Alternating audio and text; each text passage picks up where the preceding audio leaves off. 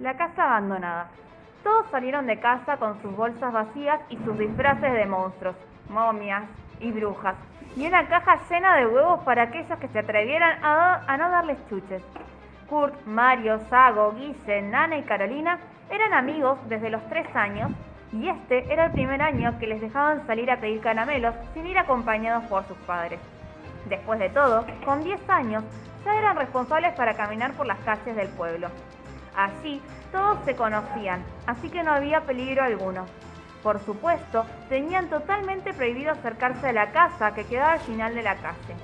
Era una casa que había sido abandonada hacía muchos años. Por lo visto, allí vivió una de las mejores familias del pueblo, los Connors, que decidieron marcharse repentinamente. Alguien dijo que se habían ido porque la casa habitaban fantasmas.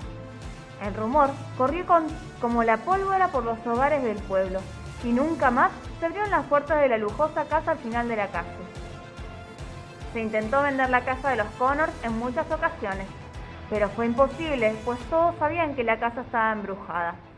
Los seis amigos fueron casa por casa pidiendo dulces sin prestar atención a lo que sus padres les habían dicho una y otra vez.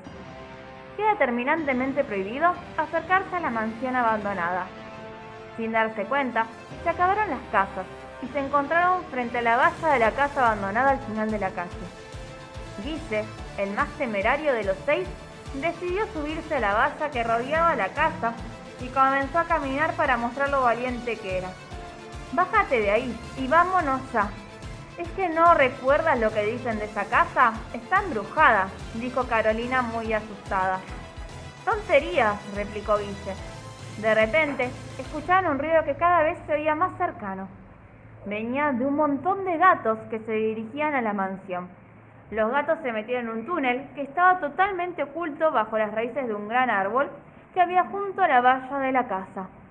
Kurt, Yago, Mario y Guille decidieron seguir a los gatos para ver hasta dónde los llevaba el túnel.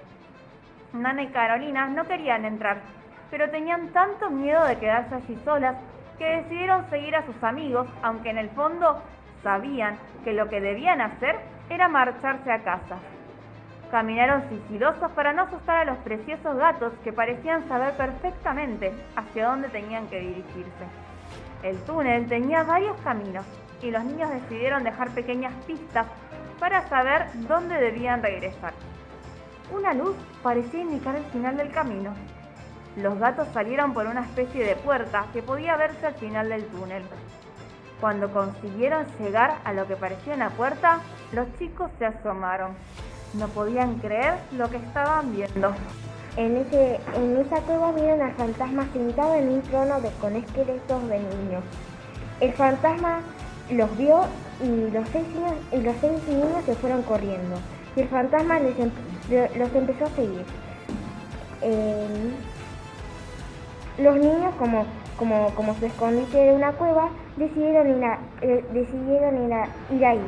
Entonces los el fantasma los perdió de vista.